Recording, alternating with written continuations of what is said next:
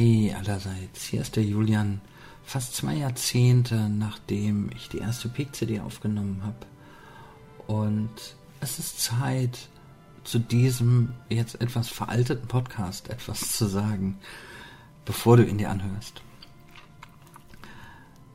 Seitdem ich mit dem Podcast angefangen habe, ist sehr viel passiert.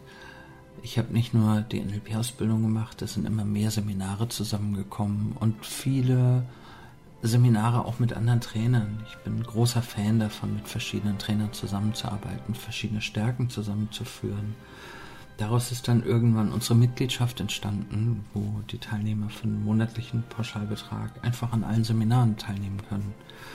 Derzeit bin ich irgendwann von Richard Bendler persönlich zum Mastertrainer ernannt worden und zwei Teilnehmer, die ich ursprünglich mal ausgebildet habe im Practitioner bzw. Master, sind inzwischen auch Mastertrainer geworden. Und ja, dann, dann habe ich das immer weiter ausgebaut und Ende 2018 habe ich sogar ein eigenes Seminarhaus gekauft. Und genau hier sitze ich jetzt und äh, nehme dieses Audio auf. Wir haben hier zwei Angestellte oder zwei das hört sich so falsch an, Angestellte, zwei andere Trainer, den Chris und den Malte. Leider momentan sehr männlich dominiert. Ich hoffe, das gleicht sich auch wieder aus. Das ist ein Auf und Ab. Und unter anderem, und deswegen nehme ich dieses Audio auf, ähm, produzieren wir mit Malte zusammen momentan den Podcast NLP für Fortgeschrittene. Natürlich kannst du dir gerne anhören, was ich in der alten Zeit hier alles zusammengelabert habe. Und da stehe ich auch noch dahinter. Also es ist nichts, was ich, wo ich sage, Mann, damals war ich. Nein, nee, im Gegenteil. Also ich habe natürlich noch viel dazugelernt und viele Sachen würde ich heute anders machen. Und trotzdem stehe ich auch zu meiner Vergangenheit. Du kannst es dir gerne anhören, wenn du ein bisschen schmunzeln willst. Und wenn du Lust hast, ähm, einfach zu gucken, was 20 Jahre später passiert ist möchte ich dir von ganzem Herzen den Podcast NLP für Fortgeschrittene mit Malte empfehlen. Und vielleicht tauche ich hier und da auch mal auf in dem Podcast. Ansonsten, ja, der Grund für diese Nachricht war, dass der alte Podcast, die alten P-Coaching-CDs, heute noch immer am Tag zwischen 6 und 11 Hörer haben. Das ist jetzt nicht wirklich viel, aber hochgerechnet sind es doch schon ein paar. Und ich glaube, da sollte ich kurz einordnen, von wo und von wann der Podcast ist.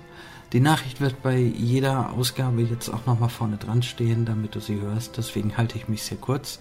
Wenn du weiter hörst, wünsche ich dir total viel Spaß. Wenn du den anderen Podcast hören willst, wünsche ich dir auch ganz viel Spaß. Und wenn wir uns sonst wie kennen oder kennenlernen, freue ich mich drauf. Bis dann. Tschüss, hier war der Julian.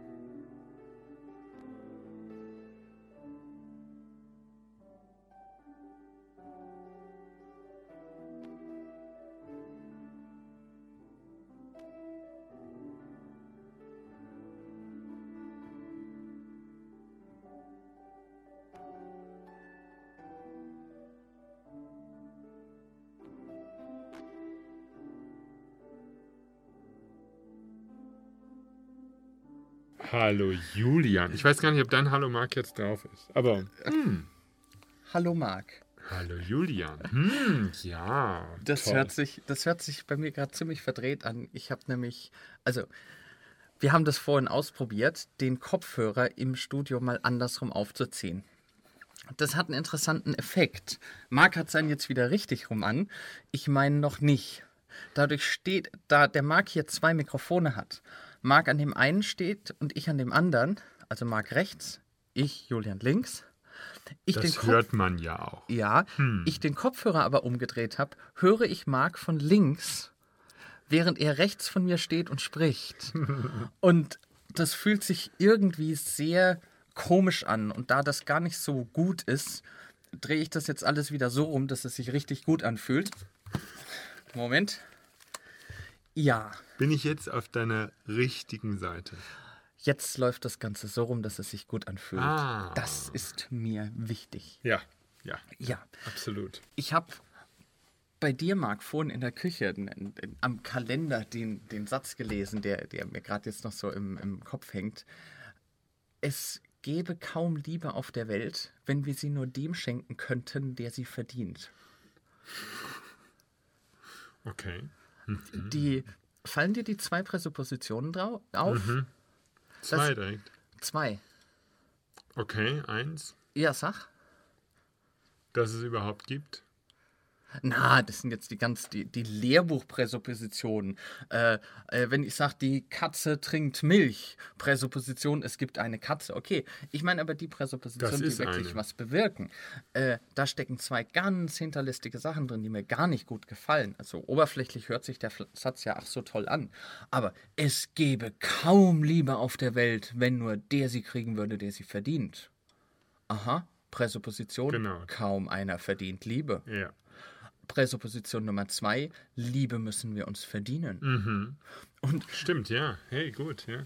Ja, das ist so. Was da in so, unserer Küche hängt. Hm, ja. Das fällt leider der NLP-Zensur zum Opfer. Ja, die, die, das ist spannend, wenn dir solche, also diese, diese Präsuppositionsgeschichte, äh, ich, ich, also gerade, ich meine, du hast mir ein schönes Beispiel gegeben. In, in so klassischen NLP-Kursen wird da sehr oft äh, äh, genauso beigebracht, was sind Präsuppositionen, wenn ich sage, äh, die Katze trinkt Milch, es gibt eine Katze, Präsupposition Nummer 1. Es gibt Milch, Präsupposition Nummer 2. Präsupposition 3, die Katze ist in der Lage, Milch zu trinken. Ja.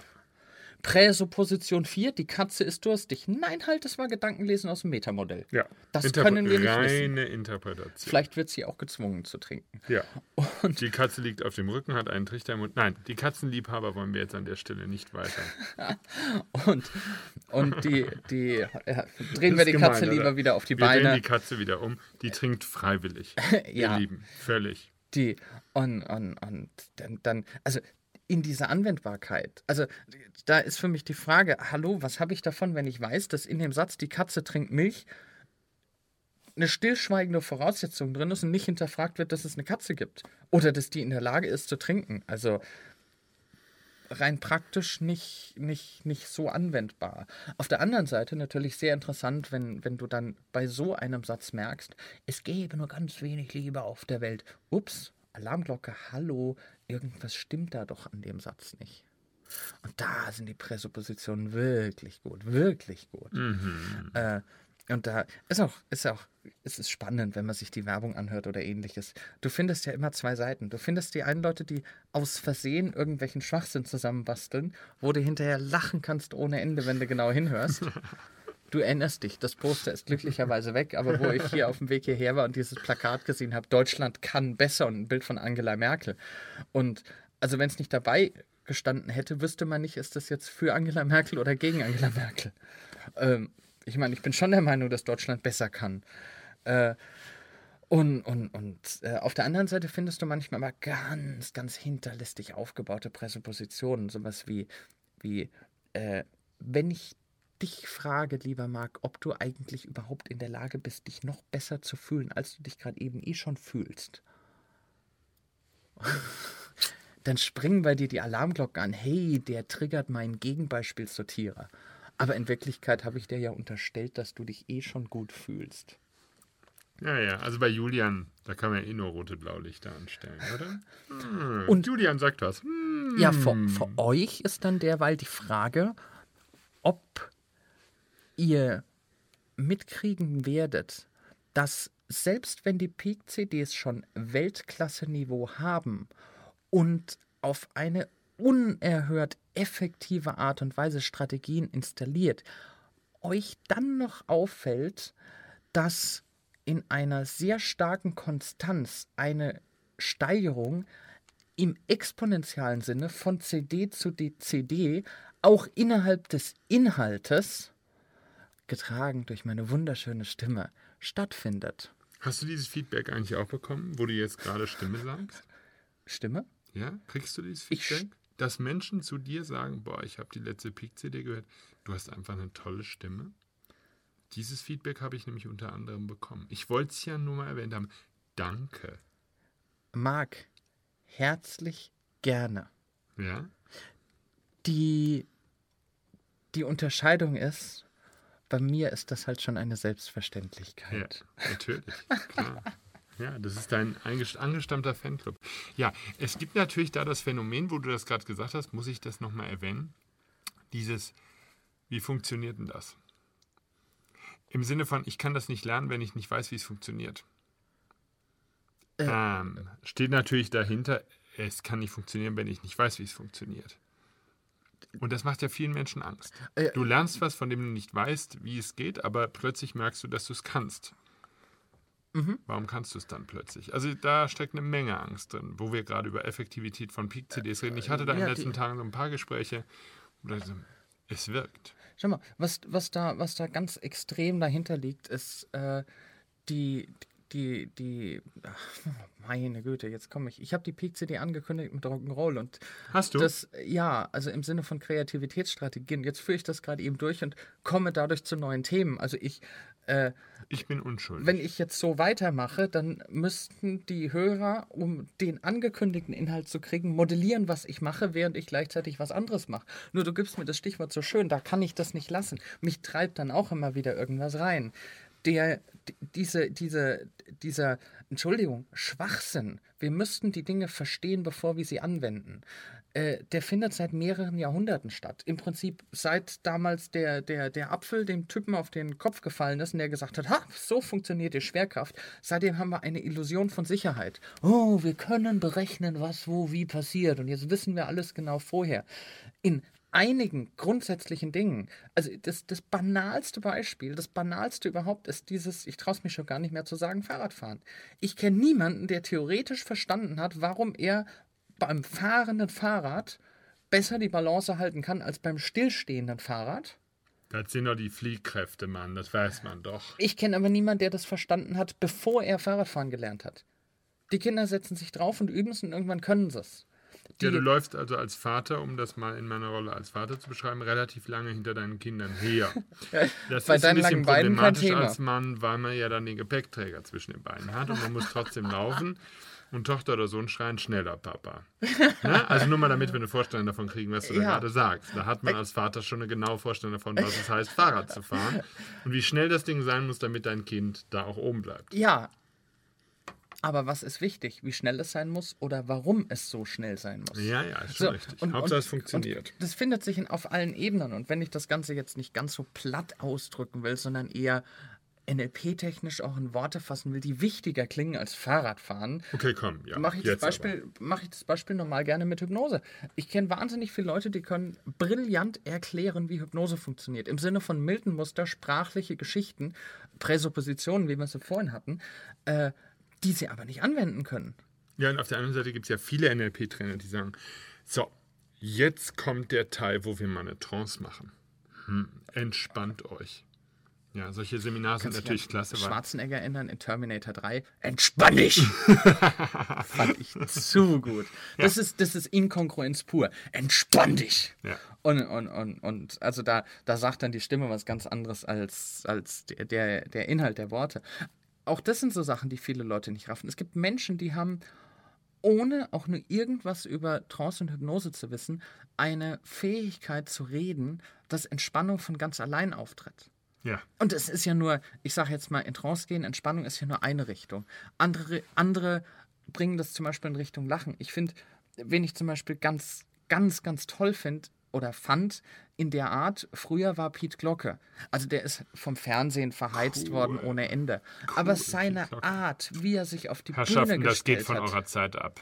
Nein, das geht alles von ihrer Zeit, aber ist doch, ist doch, ist das nicht Stefan Raab? Nein, nein, nein, Pete Glocke. Also wenn Hat ist das war das das, ist Pete Glocke, aber pur. Ja. Okay, okay. Unten steht die CD, kann ich dir Ja, doch, ist doch, ja, doch, doch, stimmt, das ist die- die- VHS-Kurs, ja. Das geht doch er alles von dann- eurer Zeit ab. Ja. wie er dann in, in, in die Art zu erklären. Und jedes Mal, wenn er nur so ansetzt, lachen die Leute schon. Also da bringt er dieses Gefühl rüber. Solche Komiker hast du immer wieder. Andersrum gibt es Musiker, die stellen sich auf der Bühne in einem, in einem Gefühl, dass du wirklich merkst, jetzt passiert was. Und das sind Menschen, bei denen es mir völlig wurscht ist, ob die verstanden haben, was sie machen. Sie tun es einfach. Auch Politiker, die eine Rede machen.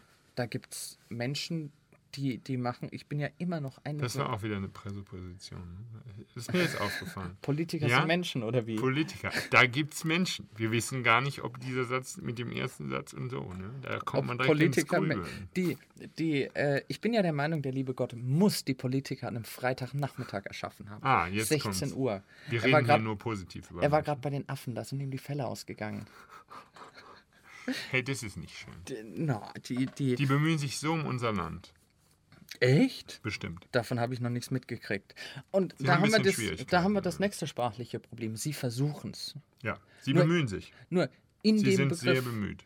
in dem Begriff oder in dem Begriff bemühen, wenn in einem Arbeitszeugnis drin steht, sie bemühen sich. Äh, bemühen heißt ja, sie kriegen es nicht wirklich gebacken. Klasse Präsupposition, Äh, oder? die, äh, ja, sie Ist das eigentlich eine bemüht. CD über Präsupposition? Ich muss nochmal Nein, nachfragen, ich damit bin ich total im- Dinge im- verstärke, die völlig falsch Du willst wollt- eigentlich was über Rock'n'Roll erzählen. Dann Ich wollte. Rock'n'Roll, als Hast du mal einen Rock'n'Roll-Kurs überhaupt gemacht? Äh, du redest über Rock'n'Roll und hast keinen Rock'n'Roll-Kurs gemacht. super, ich meine mit das ist Rock'n'Roll. ja peinlich. Das wäre mir jetzt peinlich. Ja, ich habe Stelle. einen Rock'n'Roll-Kurs Ah. gemacht. Nur Wie äh, lange ist es her? Metamodell. Na, ich habe hab früher mal Turnier getanzt. Oh, ein Meta. Metamodell. Mir geht es nicht ums Rock'n'Roll tanzen, sondern um die Musikrichtung Rock'n'Roll. It's Elvis time Presley. to rock and roll. Elvis Presley und ein Stück Früher. dahinter. Ach, dahinter. Die, die, der Gedanke zu der CD kam mir, als ich im Fernsehen den Film Almost Famous gesehen habe. Hast, äh, ja, du hast ja keinen berühmt. Fernseher. Nein. Äh, Also ja schon, aber natürlich nicht. kennst du den Film? Habe ich übrigens neulich noch gelesen, wollte ich jetzt nur als Begründung, ja, dass ein Autor vorschlägt, nehmen Sie einfach mal die Tageszeitung, die Sie gelesen haben, vor drei Tagen, ja, und schreiben Sie mal auf, was Sie davon noch wissen. Ha? Spannend. Dann wissen Sie gerade, dass Sie diese Tageszeitung nicht mehr lesen brauchen, weil Sie haben sich offensichtlich nichts davon gemerkt. Sie haben einfach nur Ihr Hirn mit Müll gefüllt. Und das ist bei mir der Effekt mit dem Kabelanschluss. Aber du hast eine andere Frage. Almost Famous. Ich komme wieder Famous. zurück. Die, also ich habe bei Almost Famous zwei Sachen sehr deutlich gemerkt. Äh, auf der einen Seite, ich schieße jetzt das vorne weg, das ist der eher kleinere Bereich, wie wichtig es ist, in dem richtigen Zustand zu sein, um etwas zu tun. Mir ist es in den letzten Monaten ein paar Mal passiert, dass ich eine Idee hatte, dass die absolut rund war, super genial. Ich aber nicht die Muße hatte, mich gleich hinzusetzen, was dazu zu schreiben, umzusetzen. Ich, ich habe in meinem Kopf die Träume weitergesponnen und, und wow, und das passt alles. Und einen halben Tag später war ich nicht mehr in dem Feeling drin. Dementsprechend, äh, äh, ähnlich war das mit Almost Famous. Ich war direkt nach dem Film in einer totalen Euphorie, weil, weil mir da so viel klar geworden ist auch. Und gleichzeitig, einen halben Tag später, war, war die Euphorie nicht mehr so stark da und ich habe mir gedacht, naja, also rational darüber nachgedacht. Toll, das rationale Nachdenken hilft nicht viel. Es gab, und das haben wahrscheinlich die meisten, die einen Fernseher haben, du also jetzt nicht, äh, Ich habe einen mitgekriegt. Fernseher, das muss ich jetzt nochmal sagen. Das ist gemein. Der ist nur nicht angeschlossen Die haben die an das Werbung- Kabel, was dir den Müll ins Haus bringt. So, Also du hast einen Fernseher, der keinen Müll anzeigt. richtig. Gut. Cool, oder? Die, die, Ein die, Müllfilter. Die Werbung, die auf, ich weiß nicht mehr welchem Sender das lief, im Vorgriff immer wieder lief, da war unter anderem eine Szene dabei, wo ein Rock'n'Roll-Musiker gesagt hat, keiner kann so wirklich erklären, was Rock'n'Roll überhaupt ist. Der, der, der Protagonist, das war ein kleiner, äh, anfänglich angeblich 18-Jähriger, später stellt sich raus 17, 16, bis man dann rausfindet, er ist 15, Junge, der als angehender Reporter für ein, ein kleines Magazin Kontakt zum Rolling Stone Magazine bekommen hat und, und da was schreiben wollte und sich an eine Band rangehangen hat und erlebt hat, was passiert. Der Chefreporter von der kleinen Zeitschrift, wo angefangen hat, der, der ist dann zu so einer Art Mentor geworden, sowas ähnlichem und hat unter anderem gesagt gehabt, Junge, du bist zu spät für den Rock'n'Roll. Die Konzerne machen das kaputt, was die Musik wirklich ist. Und die Band, mit der der Junge dann wirklich auch über Wochen auf Tour war, es war klasse. Also sie hatten unheimlichen Hype ausgelöst und da waren auch irgendwie die, die ganzen Bandnamen, die man von damals kennt. Also mhm. ich meine, ich komme zwar nicht ganz aus der Zeit, ich mag die aber unheimlich gern, ob das Led Zeppelin ist, ob das äh, in die ACDC-Richtung geht und, und, und. Äh, das hatte ich jetzt noch nicht als Rock'n'Roll bei mir gespeichert. ACDC, das sind doch die Jungs, die die Gitarren immer kaputt machen auf der Bühne. Das ist Rock'n'Roll. Äh, also wenn du dir die Zeit von der, von der Musik her anguckst und sagst, was ist das, was die auf der Bühne gemacht haben, dann ist das Rock'n'Roll. Ah, okay. Also das Lebensgefühl Rock'n'Roll. Eine neue Definition von äh, Rock'n'Roll. Ja, die, die Definition existiert schon und Almost Famous äh, hat eben genau das auf der Bühne gehabt. Also einen Haufen Gitarren und einen Haufen Alkohol, einen Haufen, Haufen Groupies und, und das war die Zeit okay. nach den Beatles, wo es so heftig rund ging, wo die ganzen Hardrocker kamen, aber vom Lebensgefühl her beziehungsweise und ah, vom Lebensgefühl, ja. da war dieses Rock'n'Roll da. Dieses Feeling meine ich. Mhm. Diese Band ist seit Ewigkeiten mit dem Bus durch die Gegend getourt, kriegt einen neuen Manager und der erzählt denen, jetzt müssen die fliegen, damit sie mehr Termine machen können. Und die Musiker sitzen da und das geht nicht. Der Bus gehört zur Band. Der ist Teil von uns. Die haben wirklich zwischen zwei Jigs teilweise drei, vier, fünf Tage im Bus zugebracht. Und das hat mit dazugehört ich erlebe das in der heutigen Zeit ähnlich, dass ein Verkaufsprozess bis zum geht nicht mehr optimiert wird und irgendwann vergessen wird, was ist das Feeling hinten dran überhaupt? Worum geht's überhaupt? die, hey, ich, ich guck dir Bands an, die ich gebe, sage ich das jetzt ja, ich, ich, auch wenn es mir schwerfällt, ich gebe jetzt etwas zu. Ich höre phasenweise sehr gerne alte Stücke von der Band Pur. Klar. Prinzessin die, Funkelperlenaugen zum Beispiel. Prinzessin und Funkelperlenaugen, ja genau. Und das ist super interessant, mir das zu betrachten. Äh, auch was teilweise an Kommentaren von, und ich habe Pur sehr oft live gesehen, ähm, was als Kommentaren von den Musikern bei der CD steht oder was sie auf der Bühne machen. Ich habe Pur das erste Mal live gehört auf der Seiltänzer Traumtour. Ich habe davor habe ich auch noch keine Musik gekannt und ich hätte mir nie freiwillig so eine CD geholt. Ich hatte an dem Abend nichts zu tun. Ich war in München äh, und, und äh, irgendwie bin ich da reingeraten, wusste bis dahin noch gar nicht, wer pur ist. Umgehauen hat mich die Stimmung. Die, die, äh, der, der Sänger, ich glaube, heißt der Harald? Nee, Hartmut heißt der. Hartmut Engler, genau. Der hat damals auf der Bühne gestanden, hatte einen gebrochenen Arm, der geschient war und hat im Terminal 1 so heißt der, der das ist der alte Flughafen, äh, hat der ein Stück bei 7000 Personen a cappella ohne Verstärker gesungen. Also bei 7000 Leuten sagt er, liebe Leute, ihr müsst jetzt ganz ruhig sein, nichts mitschnippen, gar nichts. Und das war D-Mark übrigens, so hieß das Stück. Äh, heute würde er sowas nie machen. Abgesehen davon, dass die, dass die Hallen zu groß sind, habe ich heute das Gefühl, äh, das kann er sich nicht erlauben, weil dann hat er bald keine Stimme mehr. Damals hat er das getan, jenseits von der Logik. Ich bin durchaus damit einverstanden, wenn, wenn, wenn ein Prozess an sich optimiert wird. Nur, wenn der lebendige Teil dabei rauskorrigiert wird, dann haben wir ein Problem.